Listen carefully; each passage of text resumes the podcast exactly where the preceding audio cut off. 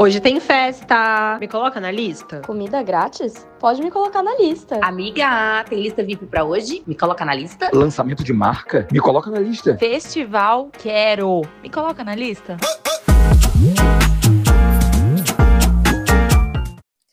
Olá, povo! Tá começando o podcast que te conta tudo que rola nos bastidores dos eventos, das criações pra internet, daquele lançamento da marca que você queria tanto ir e a galera sempre pede, me coloca na lista.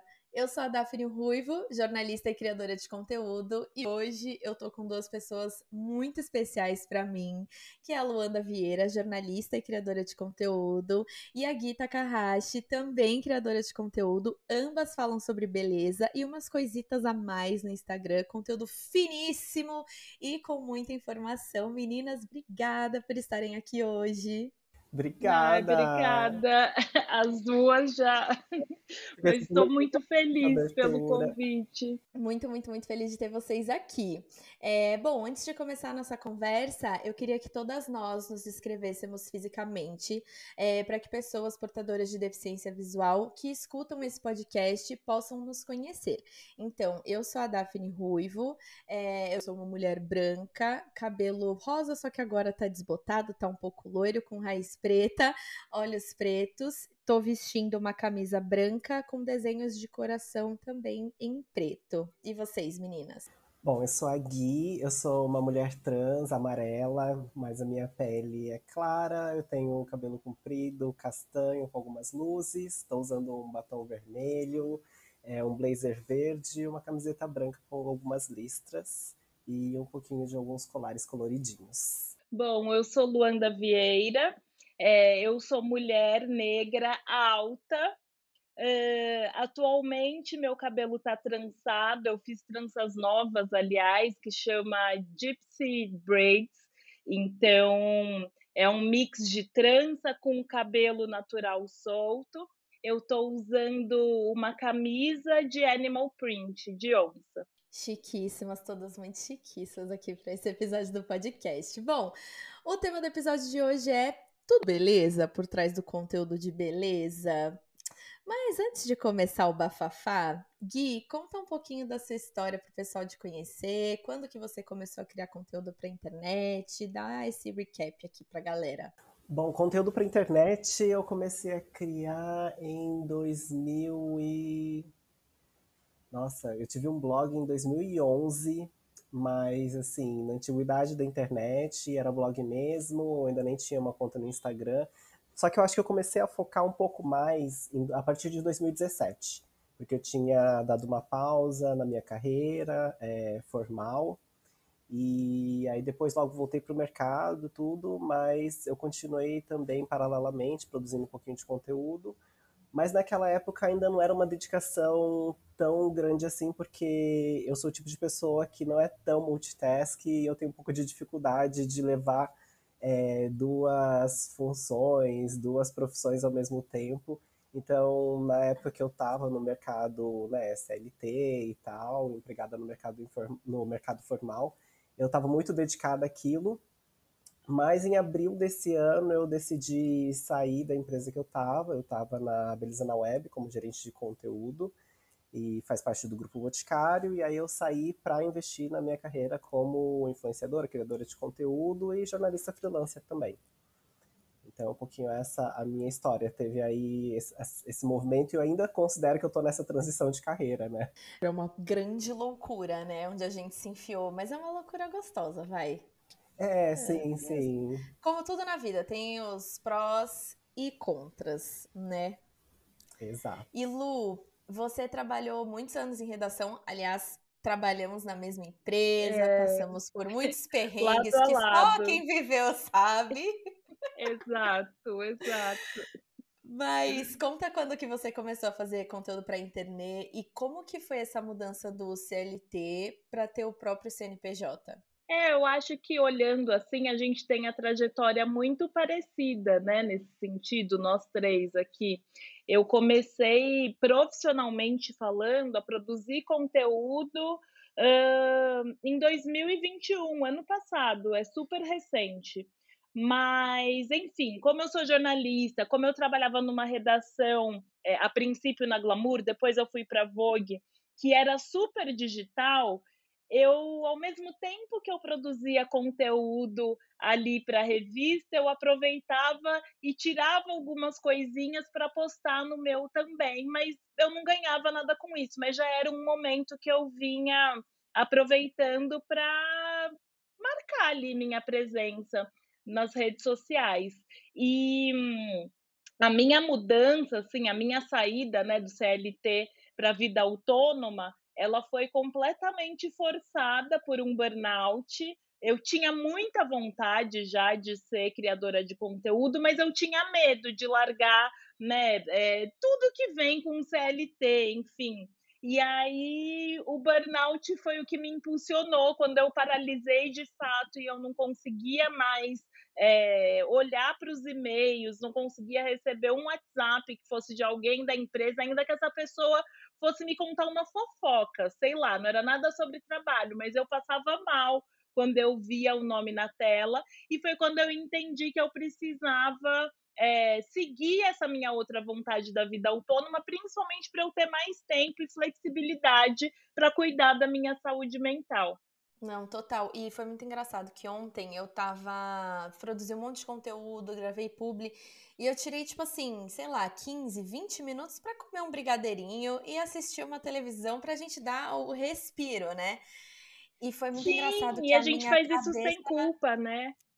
Então, exato. É só que eu ainda tô nessa nessa coisa de tipo assim, tem momentos que eu tô sem culpa, mas ontem veio a culpa do tipo assim, poxa, esses 15 minutos eu podia estar, tá, sei lá, mandando e-mail para uma marca, eu podia estar tá fazendo sei lá o quê.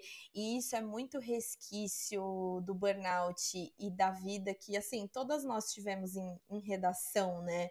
E essa Total. virada vinha é muito doida quando a gente vai pro, pra vida autônoma. Vocês passam por isso também ainda? Nossa, eu Ah, passo. super.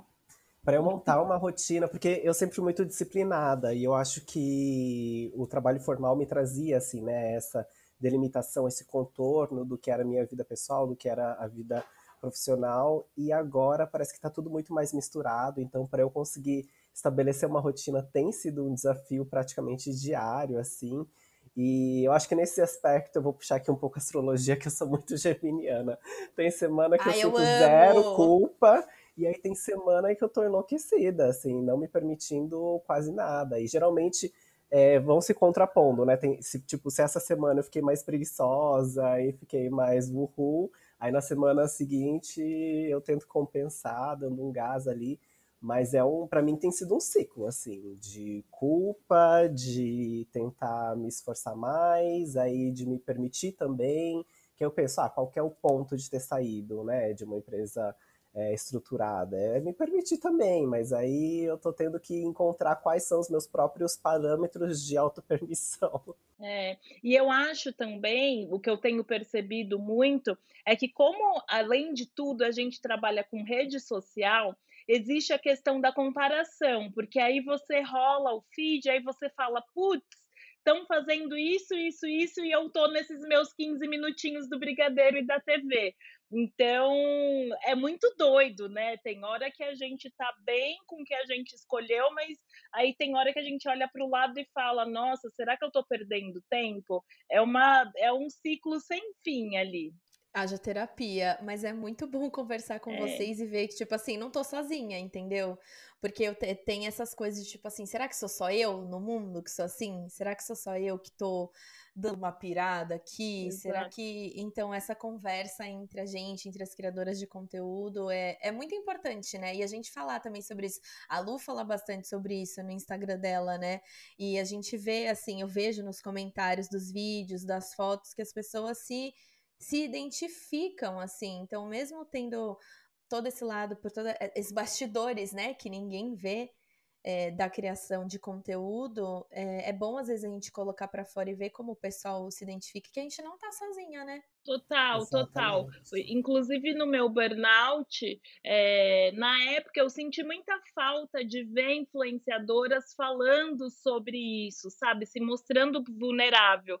E foi. É muito louco, mas capricorniana que sou, falando de astrologia também, tudo na minha cabeça vira um negócio imediatamente. Então, ao mesmo tempo que eu estava doente, eu estava procurando pessoas para falar sobre isso, aí eu falei, eu vou ser essa pessoa que vou falar sobre isso, sabe? Porque alguém precisa falar. E eu senti justamente essa proximidade do público muito maior, assim, porque é a vida real, né? Eu não sei o que vocês acham sobre isso, mas eu acho que já foi o tempo da rede social ser aquela coisa só pra gente posar de bonita e, e tudo mais. Óbvio que existe aquela foto produzida, até pela nossa autoestima, mas eu acho muito importante sempre que eu faço alguma coisa muito legal, ao mesmo tempo falar para quem está me acompanhando que tipo, nossa, isso é muito legal, mas putz, eu tô tão cansada, tô com dor de cabeça, enfim, para não criar aquela coisa da vida perfeita, né? Sim, verdade. Mas várias vezes eu também me pego aí por um outro, um outro lado, né? Quando eu penso em reclamar de alguma coisa, eu fico pensando, nossa, será que isso aqui vai ser muito white people problem, sabe? Porque outro dia eu tava, sei lá, no trânsito, indo um evento, e aí aquele trânsito da Rebouças, assim, que toda semana eu perco tempo e eu, eu me sinto assim, tendo a minha vida drenada pelo trânsito, que é um tempo que vai e não volta mais, e aí você tá ali perdendo um tempo de vida eu falei, ai, será que eu posto um desabafo? Mas eu fiquei pensando, cara, sei lá, eu já peguei tanto busão também na vida e, e já passei tanto perrengue pior, eu fico também me tolindo. Então, é um pouco complicado nas redes sociais você entender qual que é o meio termo, né, entre um desabafo que, é, que pode ser é, legal, mas o quanto você tem que trazer de contexto também, para não virar essa pessoa privilegiada que reclama, então, eu ainda não, não achei exatamente qual é o meu ponto ali, mas isso é uma coisa que tem é, piscado no meu cérebro. Ô Gui, você sabe que eu acho que a gente nem vai achar, sabia? Ah. Eu acho que a ah. gente nunca vai conseguir achar. Porque é isso, tem sempre que estar tá contextualizando, aí às vezes você não tá afim de contextualizar. E aí eu coloquei minha, na minha cabeça, assim, que a minha meta é, não ir parar no Alto Leblon, sabe? No, naquela página no Instagram. É, é, sobre isso.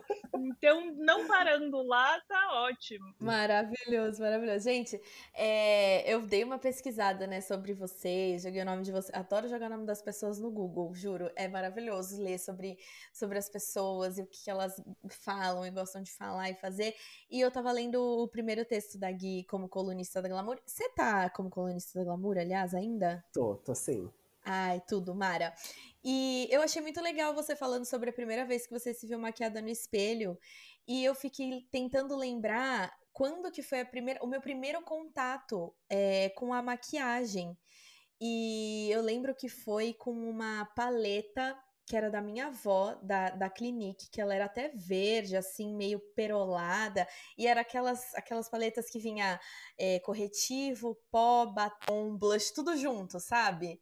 Com o Sim. pincelzinho e abriu um negócio assim na minha cabeça e aquela coisa que você se maquia e tudo errado, assim, sabe? Mas você se acha maravilhosa. E, você lembra que idade você tinha?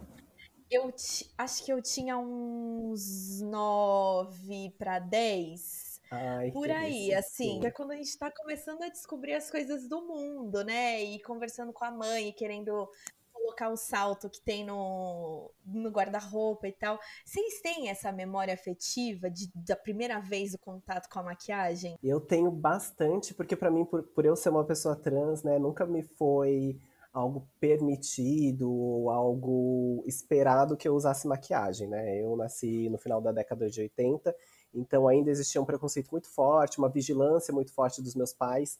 Eu me lembro até de uma vez que eu fui na casa de um coleguinha da escola e ele tinha uma irmã mais velha, e aí eu quis brincar com as Barbies da, da, irmã mais velha, a mãe dele chegou e falou que eu não podia brincar com as bonecas.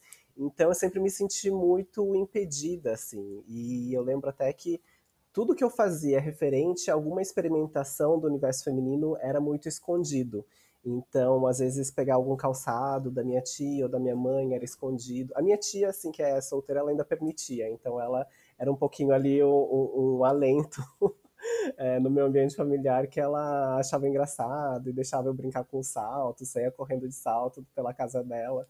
Mas é, a primeira vez que eu fui me maquiar mesmo, eu tava com 17 anos e foi porque eu fui morar fora da casa dos meus pais para fazer cursinho. Então foi meio que um grito de liberdade, assim, de estar em outra cidade, uma cidade muito maior, de estar fora da casa dos meus pais, fora desse olhar, né, de colegas, pessoas que já me conheciam e sabiam do interior, de qual família que eu era, que eu achava que no interior tudo era muito mais vigiado, eu acho que em alguma medida sim é. Então foi um mundo de muita descoberta, muita liberdade e de muito eu me permitir me explorar. E aí eu comecei a usar alguns itens de maquiagem, alguns itens de moda femininas também. E isso meio que abriu uma porta assim para mim, que foi uma coisa meio sem volta. E eu acho muito gostoso assim me lembrar disso porque eu acho que muito diferente de várias mulheres cis, né, que tem a maquiagem como às vezes uma obrigação de trabalho, uma imposição social, para mim foi um pouco o caminho inverso, né? Era uma, um grito de liberdade, de descoberta, de me autoconhecer também, enfim. E a maquiagem até muito, acho que me ajudou a também lidar com os meus traços de racialidade, ancestralidade, né? A pálpebra asiática é diferente, a pele asiática em algumas medidas também tem algumas peculiaridades e os formatos do rosto, enfim. Então, é, a maquiagem, para mim, trouxe muitos benefícios em todas essas questões. Nossa, você sabe que você falando do primeiro texto da Gui, eu fiquei pensando aqui que eu nunca tinha pensado no meu primeiro contato com maquiagem e me levou que em casa minha mãe e minha avó elas nunca foram de se maquiar, então realmente não existia essa referência para mim. Minha mãe sempre gostou muito de batom, mas era uma coisa que não me chamava atenção.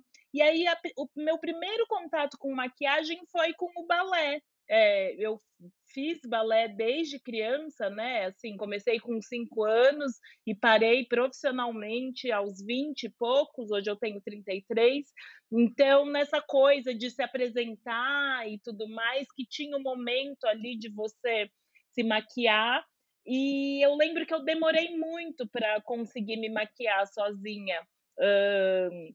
Todo mundo fazia uma fila ali antes de dançar para a professora maquiar e tal. E o tempo ia passando, sei lá, a gente dançava em vários festivais o ano inteiro. E as meninas iam aprendendo a se maquiar sozinha, mas realmente não era uma coisa que me interessava. Então eu ficava acomodada naquilo, ai, vão me maquiar, então tá tudo certo. Até que chegou o dia, eu acho que eu tinha uns 13, 14 anos, que a professora falou assim: Lu, já tá na hora de você se maquiar sozinha, né? Porque. E quando eu não tiver, o que, que você vai fazer? E foi terrível, gente, porque eu não sabia o que fazer, sabe? Principalmente porque na época, isso, sei lá, 2000 e alguma coisa, para começar, não existia base no meu tom de pele. Então, eu tinha que fazer umas misturas ali que eu nem sei com que eu fazia para ficar minimamente é, fiel ao que eu sou de fato, né? Mas óbvio não dava certo. Eu sempre ficava ou cinza ou com a pele embranquecida, enfim. Então, é interessante eu ter pensado sobre isso agora, porque o meu contato com a maquiagem de fato, amor e paixão, tal, é super recente, mas eu acredito que seja uma coisa de mercado, né? Eu não tinha exatamente produto para passar na minha pele e me sentir bonita. Então, a paixão mesmo, o gosto, vem de cinco anos para cá. E é muito engraçado pensar que hoje vocês trabalham com o mercado de beleza, né? E Exato. Qual foi, assim, entrando nessa parte de criação de conteúdo efetivamente, É, já pegando o gancho da Lulu, qual foi o primeiro job que você fechou sendo criadora de conteúdo e qual foi o sentimento que veio no momento? Olha, o meu primeiro job de beleza foi com a Care, que é um contrato que eu tenho até hoje. Eu sou muito, é, sou muito fã da marca, sempre fui desde o começo. É, quando eu saí da Vogue, eu era editora de beleza e wellness, então eu vi a criação da Care ali, né? E sempre tive um carinho muito grande. Foi a primeira marca uh, que estava comigo ali, aquilo foi muito legal, porque eu senti muito como um apoio, tipo, a gente gosta de você e a gente quer estar tá com você nesse seu novo momento, e eu me senti Uh, como se tivesse sido a melhor coisa da minha vida, porque eu migrei da moda para beleza. E foi uma sensação de melhor coisa que eu fiz na minha vida, porque quando eu migrei para beleza, eu entendi que apesar de faltar muita coisa ainda, a beleza está muito mais adiantada quando o assunto é diversidade e inclusão, sabe? Então, eu fiquei muito feliz de estar num ambiente que hoje em dia se preocupa com isso de fato. A Kerry, inclusive, acabou de lançar, não vou fazer merchan aqui, mas acabou de lançar um skin drops que eles pediram, elas pediram a minha consultoria para entender como ficava na pele negra, porque o Skin Drops anterior não perfumava bem, ele ficava, ele deixava a minha pele esbranquecida. Então eu tenho muito carinho pela Care e por ser um mercado que tem ouvido de fato as nossas necessidades, sabe? Eu achei muito interessante a Lu falando dessa transição, né, de moda para beleza, porque quando eu cheguei em São Paulo em 2013, eu também comecei a trabalhar como assistente de produção, de stylists, e também escrevi um pouquinho sobre beleza na época para FFW e tal. E eu também migrei para beleza e hoje eu acho o universo da beleza muito mais aberto, receptivo. Não sei, a memória que eu tenho de moda também é um pouco né, mais antiga, mais anterior. E aí eu, eu ficava pensando, né, mas por que será a galera da beleza é mais legal, é menos carão, às vezes, né? Menos posuda. E eu não sei, eu inventei uma, uma teoria na minha cabeça, e a Luanda pode validar ou não, mas às vezes eu acho que beleza tem muito mais a ver da gente consigo mesma na frente do espelho, sozinha, então uma relação um pouco mais de autoestima, porque raramente a pessoa vai né, é, ficar revirando suas maquiagens para saber de que marca que é, de onde é. Às vezes pode perguntar onde comprou e tal, mas a moda, muitas vezes, é aquela coisa que você usa para fora. E aí tem a, a logomania, tem as coisas das grifes, das casas de luxo. Em beleza a gente tem, mas é uma coisa que fica mais escondida, né? Tipo um perfume. Você não anda com a logo do perfume estampada na cara. Você passa, saiu de casa, deixou o perfume lá para trás, no armário. Então, eu não sei, eu criei essa teoria para mim que a beleza ela tá um pouco mais intrinsecamente ligada é, a um ambiente mais privado de autoestima, de autoconhecimento, de descoberta, talvez, do que a moda que eu vejo como mais um, um uso de indumentários e adereços externos. O que, que, você acha, Luanda? Nossa, não, eu concordo completamente, porque assim, quando a gente se encontra nos eventos, né, a gente pergunta, a gente quer saber, às vezes aquela maquiagem não tem nada a ver comigo, mas a gente quer saber qual é o produto que pigmentou daquele jeito, por que, que a sua pele tá tão radiante, enfim, eu acho que é uma troca mais genuína, né? É, não necessariamente a gente quer saber porque a gente quer ter, ou enfim, eu acho que é uma coisa de autocuidado mesmo, de fato, que a beleza tem, que a moda não tem. E quando eu mudei para esse mercado, é, foi completamente essa sensação, tanto para mim pessoalmente, né, e percepção com as marcas, quanto quando os eventos voltaram e eu passei a encontrar as pessoas. E assim, gente, hoje em dia, quando eu tenho que ir num evento de moda, para mim é um suplício, mas enfim, faz ossos do ofício, né? Exato, e eu acho a beleza até um pouco mais democrática no sentido de que, sei lá, você consegue imitar, é, reproduzir maquiagens de desfile, por exemplo, de casa, sei lá, super luxuosas, com às vezes o que você tem, de umas marcas mais simples. Exato. Então total, eu acho super total. legal esse aspecto de beleza. Mas desculpa, sair da pauta da fim. Não, eu amei. Eu tô aqui tendo uma aula. Eu tô aqui ouvindo vocês e tô assim, ó. Aham, putz, verdade. Caraca, eu tô amando, amando. Mas sim, é, você lembra quando foi que você fechou a sua primeira, a sua primeira publi, seu primeiro job? Como que você se sentiu? Nossa, eu acho que a minha primeira publi foi com a Beleza na Web, por incrível que pareça. Eu sei que muitas empresas têm uma certa dificuldade, né, de, de dar oportunidade, principalmente para quem está dentro é, de casa, dentro dos funcionários, mas nesse sentido eu tenho que agradecer muito porque eles me deram oportunidades. Eu acho que na época era para apresentar alguma live, assim, então eles sabiam que eu já tinha um certo trabalho nas redes sociais, tinha alguns seguidores, e ali eles me deram essa super oportunidade que eu me senti muito acolhida, né? Tanto por ser uma pessoa trans no mercado de trabalho que a gente sabe que é muito pouco receptivo, muitas vezes é hostil com, com várias pessoas trans, né, meninos, meninas, enfim.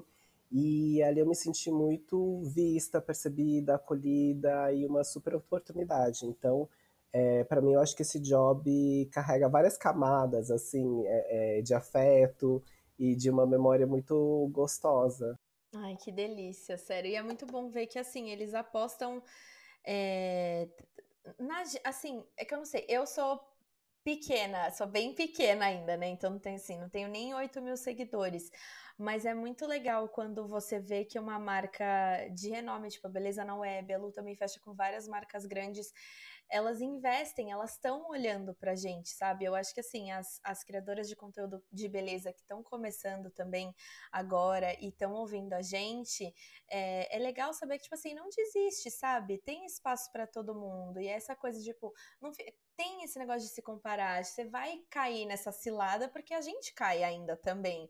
É, mas essa coisa de não desistir e ir atrás, sabe? Eu não sei vocês, mas é o negócio é meter as caras, sabe? Quem não é visto não é lembrado.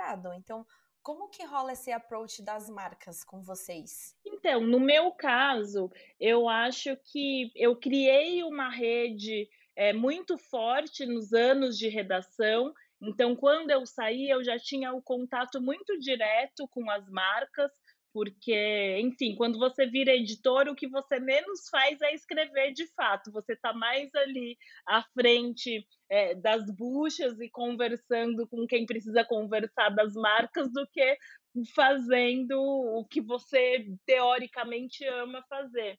Então eu saí muito dentro do mercado já. Além disso, eu saí direto para uma agência, que hoje em dia é a MAP Brasil, né? Que hoje em dia trata de tudo para mim, vai atrás das marcas e tal, mas acho que por ter esse contato de antes e ser jornalista e ter circulado muito nos eventos, eu também não deixo só no colo da MAP, não. Faz parte de mim sempre estar tá conversando com alguém, ir aos eventos, mesmo quando são eventos que não estão, que não me contrataram para estar tá ali, eu vejo muita oportunidade de conversar com as pessoas de fato eu acho muito importante, é isso que a Davi falou, quem não é visto não é lembrado. Eu acho muito importante você se mostrar ali disponível, você mostrar que conhece a marca, é, você criar os seus próprios projetos e ir fazendo e, ir mostrando para as pessoas, né? Eu acredito que quem que é um mercado saturado, mas saturado por saturado, desde que eu fiz jornalismo, sei lá quantos anos atrás, entrei na faculdade, dizia que o impresso ia acabar, até agora o impresso tá aí, sabe? Então, não tem é essa é verdade, de mercado é saturado. Exato, tem para todo mundo. E eu vejo também que as marcas elas estão cada vez mais focadas. Obviamente que uma influenciadora gigante faz toda a diferença, porque ela fala com N pessoas, mas eu vejo muito que a, a, as estratégias de marketing hoje são focar nos nichos, sabe? Então, independente de quantos seguidores você tem, você tem o seu próprio nicho. Você fala com uma galera super específica que alguma marca vai se interessar por isso. Então, é, eu desencanei um pouco dessa coisa dos seguidores, porque eu sei claramente com quem eu estou falando, enfim, e acredito que as marcas também. É, para mim também foi um movimento um pouco similar, assim, como eu estava há bastante tempo dentro do e-commerce, eu tinha muito contato com muita marca e também já estava e assim, eu acho que eu tive a sorte de pegar a empresa em um momento que ela era uma startup e, e acompanhar o crescimento. Então, acho que é, durante todo esse tempo eu também fui construindo relações com as pessoas, com as marcas, com os profissionais de beleza. Então, acho que isso me deu um bom respaldo para na hora que eu é, decidi sair né, do trabalho CLT, eu tivesse ali alguns contatos, algumas pessoas que já conheciam o meu trabalho, e eu acho que nada, pelo menos para mim, assim, poucas coisas são mais. É, me deixam mais feliz e mais lisonjeada do que pessoas que conheceram meu, meu trabalho, sabem da consistência da entrega e aí voltam para fechar publi porque sabem que eu tenho um comprometimento que elas já vinham percebendo desde antes, sabe? Então isso, isso eu acho super legal, assim, a gente manter ali é, o nosso nome, a nossa qualidade de entrega, porque isso as pessoas lembram e, e carregam. 100%, 100%. E uma dúvida que eu tenho minha é: vocês recebem, assim, acredito eu, muitas, muitas coisas de tipo assim. Produtos, batom, base, iluminador, etc. Vocês testam tudo. Eu ainda tô numa quantidade de recebidos que eu consigo testar. Nem tudo eu consigo testar da maneira mais detalhada possível, né? Porque tem coisas que você precisa, principalmente skincare, assim. Eu sempre sou muito cuidadosa com skincare na hora de falar tal, porque eu prefiro testar no mínimo 30 dias na pele, que é até um prazo mais ou menos que as marcas dão ali de recomendação para ver os primeiros resultados e para poder falar alguma coisa, né? Porque às vezes eu posso usar um dia, não ter tido nenhum tipo de reação, mas uso consistente diário pode me dar um outro efeito. E maquiagem também, às vezes eu testo maquiagem, mas eu preciso ver um pouco mais de durabilidade, é, ver também, e assim, quando a gente fala de beleza, né, são inúmeros as variáveis para se avaliar um produto. É, temperatura pode mudar performance, umidade do ar pode mudar também. Então, eu sempre tento testar, hoje eu consigo testar sim, nem tudo com essa, essa, esse grau de detalhe, né? Então tem maquiagem que às vezes, como é mais fácil, maquiagem é uma coisa que você aplicou, viu ali o resultado, viu pigmentação, consegue ver algum tipo de resistência. Então às vezes eu testo na mão mesmo e já faço uma triagem do que eu acho interessante fazer alguma resenha e colocar e postar organicamente ou o que eu já encaminho para doação ou que eu vou colocar no meu acervo mesmo. Então, eu trabalho um pouquinho assim, mas é uma quantidade grande mesmo de produto. Ainda bem, graças a Deus, é, não estou reclamando. É, pode chegar. Até porque é eu amo.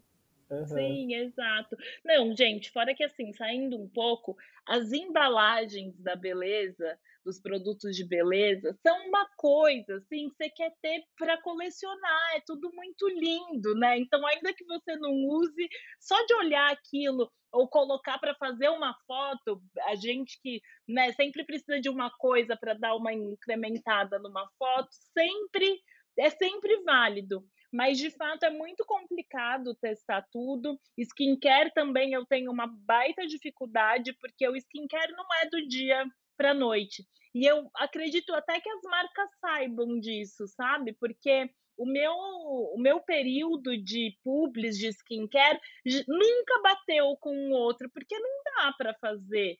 E assim, não sei se tem gente que faz, mas não dá para você falar de fato se aquilo performa bem, porque você precisa no mínimo de 21, 30 dias para entender como que aquilo funciona na sua pele, até porque às vezes você passa um negócio, sei lá, no primeiro dia acontece muito comigo. Minha pele oleosa no primeiro dia, às vezes aparece uma espinha. Aí eu falo com a marca. Hoje em dia já não, mas antigamente eu falava: não, Lu, tenta 21 dias, porque às vezes tem reação de fato e você precisa entender. Não é porque surgiu um negócio ali na primeira vez que você passou que aquilo vai acontecer sempre. Então é uma adaptação e tal, mas é muito difícil testar tudo. É, no meu caso, Acontece de algumas marcas, aliás, marcas, olha o alerta, me mandarem, sei lá, uma base bege que não funciona na minha pele, claramente, sabe? Então, sei lá, fica para Stephanie, que é minha namorada e é branca.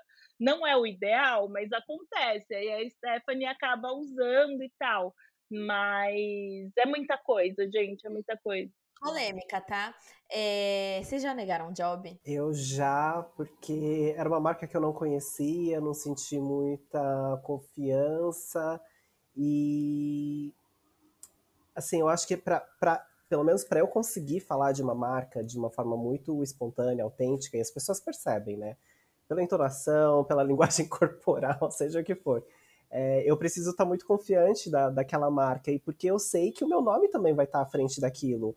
Então eu não quero ser a influenciadora que depois vai ser xingada por DM, falando, ah, você me falou para comprar tal coisa, é uma porcaria. Inclusive, é muito legal quando eu recebo feedbacks de coisas que eu posto organicamente ou não, mas de seguidoras que foram lá, compraram e depois voltam para falar que acharam legal, que funcionou também para elas. Porque eu acho que também no nosso segmento tem isso, né? Não tem como a gente também generalizar, falar que vai funcionar para todo mundo, porque e por mais que sejam tipos de pele similares, a gente sabe que cada pele ainda tem mais especificidade, né? Pode ser uma pele oleosa, mas um pouco mais sensível, enfim. É, mas quando funciona e dá certo, assim, eu fico super contente, porque eu sei que o meu nome tá ali atrelado. Então, negar job para mim não é uma questão. É, eu prefiro fazer isso para justamente manter um, uma credibilidade, sabe? É, para mim também não é principalmente porque, como eu atuo como consultora de diversidade e inclusão, é, aceitar um job para mim também está muito relacionado com o que a marca tem de equipe, qual é o propósito dela, para eu não cair em contradição com tudo que eu falo todos os dias nas minhas redes sociais, sabe? Então, é, é muito. Mas você sabe que não me chega tanta marca uh, que não tem nada a ver comigo, não, não passo tanto por isso, porque acho que talvez elas até entendem que, como está tão claro ali que eu não faria nada com uma marca racista, por exemplo, nem chega essa oportunidade, entre muitas aspas, para mim. Perfeito. E ainda nessa coisa de criação de conteúdo, como que vocês aprenderam a valorar, colocar valor, né, no, no trabalho de vocês? Porque isso, para mim, ainda é uma questão. Porque a gente veio do CLT, a gente ganhava ali nosso saláriozinho e tava tudo certo, plano de saúde, aquelas regalias que a Lu falou no começo, só que quando a gente sai, a gente fica, tá, e aí? Quanto que meu trabalho vale? Sabe? Tipo, e agora? Gente, outro dia eu quase entrei em crise que eu lembrei que desde que eu comecei a minha carreira, esse vai ser o primeiro ano sem décimo terceiro. Mas vamos lá. É isso, vamos que vamos. Para mim, eu acho que como eu já estava bem inserida assim no mercado, né, tinha a parte lá de marketing, da galera de construção de comunidade, branding, é, onde eu trabalhava, eu acabei pedindo cola, assim, falei, meninas, qual que é a média que vocês pagam para influenciadora com tamanho similar ao meu, que são um pouco mais nichadas, nananana, e elas super me ajudaram, assim. Então eu tive esse apoio de amigas que estão no mercado, assim. E aí eu vou também me atualizando, é uma conversa muito. Eu acho que como o nosso mercado às vezes não é tão estruturado, eu sinto que não existe nem um piso nem um teto. Então muitas vezes a gente fica perdida mesmo, né? E aí, às, vezes, a gente vai no bate-papo entre amigas que também estão no mercado de criação de conteúdo. Às vezes pode ser bom, porque te dá uma luz, e às vezes pode ser mais confuso ainda. então é complicado mesmo. Não sei, assim, muito qual o caminho exato das pedras, mas eu acho que conversar e se munir de, do máximo de informações é, checadas e, e críveis possível, melhor. É, eu no caso, como eu saí direto para uma agência, eu nunca precisei é, valorar o meu trabalho, né? Eles já tinham ali a tabela deles, enfim. Mas o que eu fui aprendendo com o tempo com o valor dos trabalhos fechados, era somar o que, que eu gastava para produzir aquele conteúdo e o que, que eu precisava pagar no mês, sabe? E o quanto eu, eu queria guardar. Então, acho que são três coisas importantes da gente pensar na hora de, de valorar de fato. Tipo, sei lá, eu vou precisar me locomover, eu vou precisar contratar alguém para fazer. É que eu geralmente faço tudo eu em casa, sozinha, enfim, mas vai precisar de alguém é em outro lugar e as contas que eu tenho para pagar, né? Acho que é isso. É, eu acho muito legal isso que a Luana tá falando, porque não só as contas que a gente tem para pagar e os gastos que a gente tem de fato com o job, mas tem job que leva, tipo, sei lá, 60, 90 dias para pagar, né? E aí, durante todo esse prazo, Nossa, o que a gente fica fazendo? Sim. Para todas as eu contas para esperar. É. Então, é uma coisa que eu tenho pensado. Algumas amigas me falaram que tem colocado, sim, um acréscimo por esses prazos muito longos. É. Porque, cara, a gente não fecha a CNPJ para parar de rodar imposto para quando a marca pagar, né? Exato. Nem os outros todos gastos. Então, eu achei super interessante Exato. isso. Não, e tem um puta. Eu que sou ansiosa, para mim é uma loucura, sabe? O que, que eu tenho que pagar, o que, que tá entrando, quando vai entrar. Então, fazer essa conta ajuda um pouco. Eu achei interessante que a Lu falou também da reserva, né? Do quanto a gente tem que reservar, colocar na poupança, ou investir e tudo mais. É... Vocês têm, essa criadora de conteúdo precisa ter uma reserva. Isso é um assunto muito importante que a gente eh, tem que falar aqui, porque às vezes é isso, às vezes chega contadinho e tal, mas a gente precisa ter uma reserva financeira vocês têm, vocês investem? Como que funciona? Nossa, gente, eu super. É, às vezes tem job que. Sabe quando surge um negócio do nada? Você não tava, você já estava ali contando com o dinheiro que você tinha para o mês, na, na, aí surge um job no último dia do mês. Eu geralmente eu pego esse dinheiro e eu guardo se eu posso, se eu tô podendo guardar, né? Se eu já tô com as minhas contas todas organizadas, eu aproveito para guardar, mas obviamente não é sempre que esse job cai do céu do nada, mas sempre que possível eu guardo. Sim, eu acho que na pandemia a gente viu muito quanto era importante ter alguma coisa reservada, né? Porque do nada ninguém mais tinha dinheiro, não, não tinha rua para sair, enfim, a gente teve que se reinventar. Então eu acho é que eu sou super com dinheiro, gente, capricorniana, eu sou super regrada e muito preocupada. Minha ansiedade vem muito da questão financeira também. É, então eu sempre tento guardar alguma coisa para essas emergências e óbvio para realizar meus sonhos, né, materiais. Sim, nossa, eu acho que todo mundo, né, de forma geral aqui, sem querer ser é, elitista, mas eu acho que todo mundo deve buscar, se puder, ter uma reserva de dinheiro, porque é isso que dá segurança para gente. Inclusive, eu só consegui tomar coragem para fazer a minha transição de carreira porque eu tinha uma grana guardada. Eu pensei, bom, se em seis meses não entrar nada de caixa, eu vou saber que eu consigo me, eu consigo me alimentar, consigo pagar meu aluguel. Então foi essa reserva, essa poupança que me deu essa liberdade e essa segurança para fazer essa transição de carreira. Senão eu não teria tido coragem. E eu sei que a gente está num país que, assim, além de muito desigual, fala-se pouco, né, de dinheiro. Acho que existe aí uma culpa cristã, que a gente se sente culpado por, por ter lucro, por fazer grana. Então, acho super importante assim a gente se educar financeiramente, buscar cada vez mais informações, porque você ter essa reserva é o que vai te dar realmente segurança, independência, liberdade e uma série de outras coisas que eu acho super benéficas. Sim, total. E essa coisa de é, reservar, para mim, vem muito da escassez também de trabalho que a população negra tem, sabe? Então eu fico o tempo inteiro com medo de até quando as marcas vão ficar dançando essa dança de diversidade e inclusão.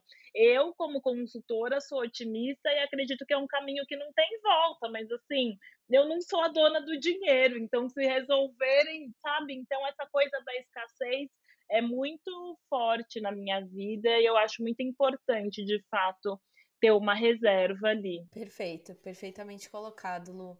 É, gente, como que a gente.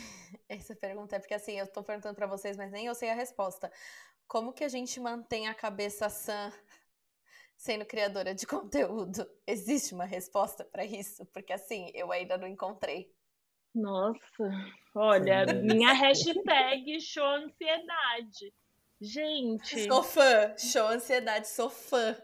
E é muito engraçado, porque eu criei o show ansiedade é, para fazer exercício físico e tem mais ou menos um ano isso, que é o tempo aí do meu burnout, crise de ansiedade, e com o tempo eu fui entendendo que a ansiedade era também um momento que eu me olhava no espelho e fazia o meu skincare, sabe?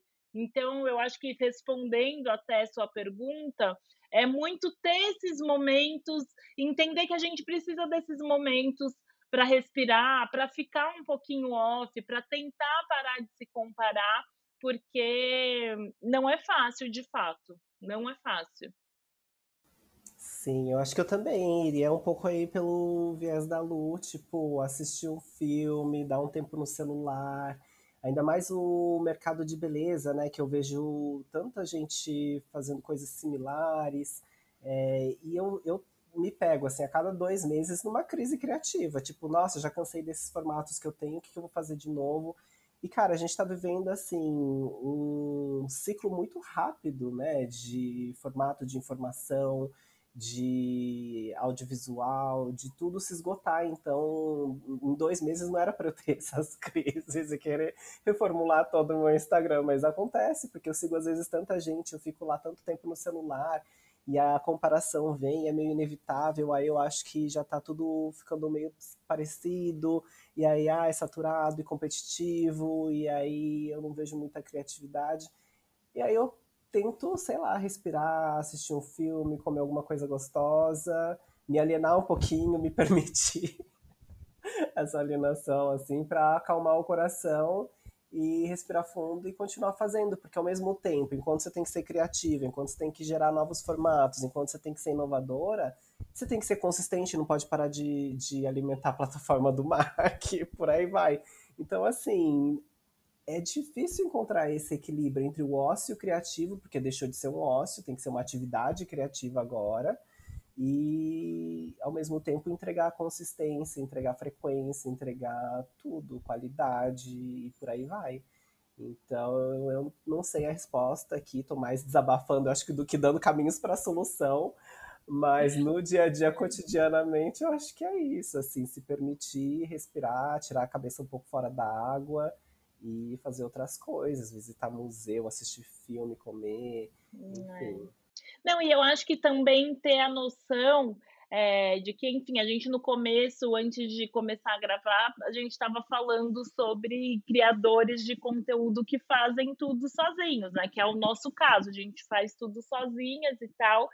E de ter essa noção também que às vezes a pessoa que a gente está se comparando não faz tudo sozinha, que ela tem um roteirista ali, sabe? Que ela tem um videomaker e tal. Então, da gente colocar os pés no chão. Isso eu tô falando assim, mas eu tô falando para mim também, porque é, é, é, difícil a gente não cair nessa. Eu falo para os outros, vezes... mas é para eu ouvir Exato, também, né? é para eu ouvir. Eu vou ouvir esse podcast, essa dica minha, porque sei lá, às vezes a gente esquece do que está por trás, né? A gente está tão preocupado em ficar ali na comparação, em criar as nossas noias, que a gente não olha para a realidade. Então é bom a gente sempre fazer esse, exercício de não, peraí, aqui tá no crédito do, da legenda da pessoa que teve um videomaker, um roteirista, um diretor, enfim. Nossa, exatamente, até porque a nossa cabeça é muito boa em fazer projeções assim, muito. sem base de informação alguma, né?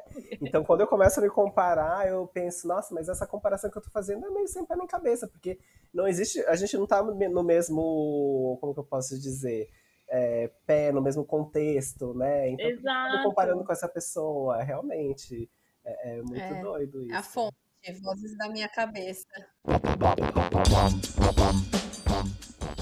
No final de todos os episódios desse podcast, a gente sempre passa uma lista, claro, porque isso aqui se chama Me Colocar na Lista, para você ouvinte conhecer, fuçar, ouvir, assistir, se inspirar. E assim, estamos falando sobre criadores de conteúdo de beleza e eu queria que vocês, meninas, indicassem alguns criadores de conteúdo para o pessoal seguir, conhecer, às vezes ver uma make fazer para festa, ou então como escolher a base. Soltem aí.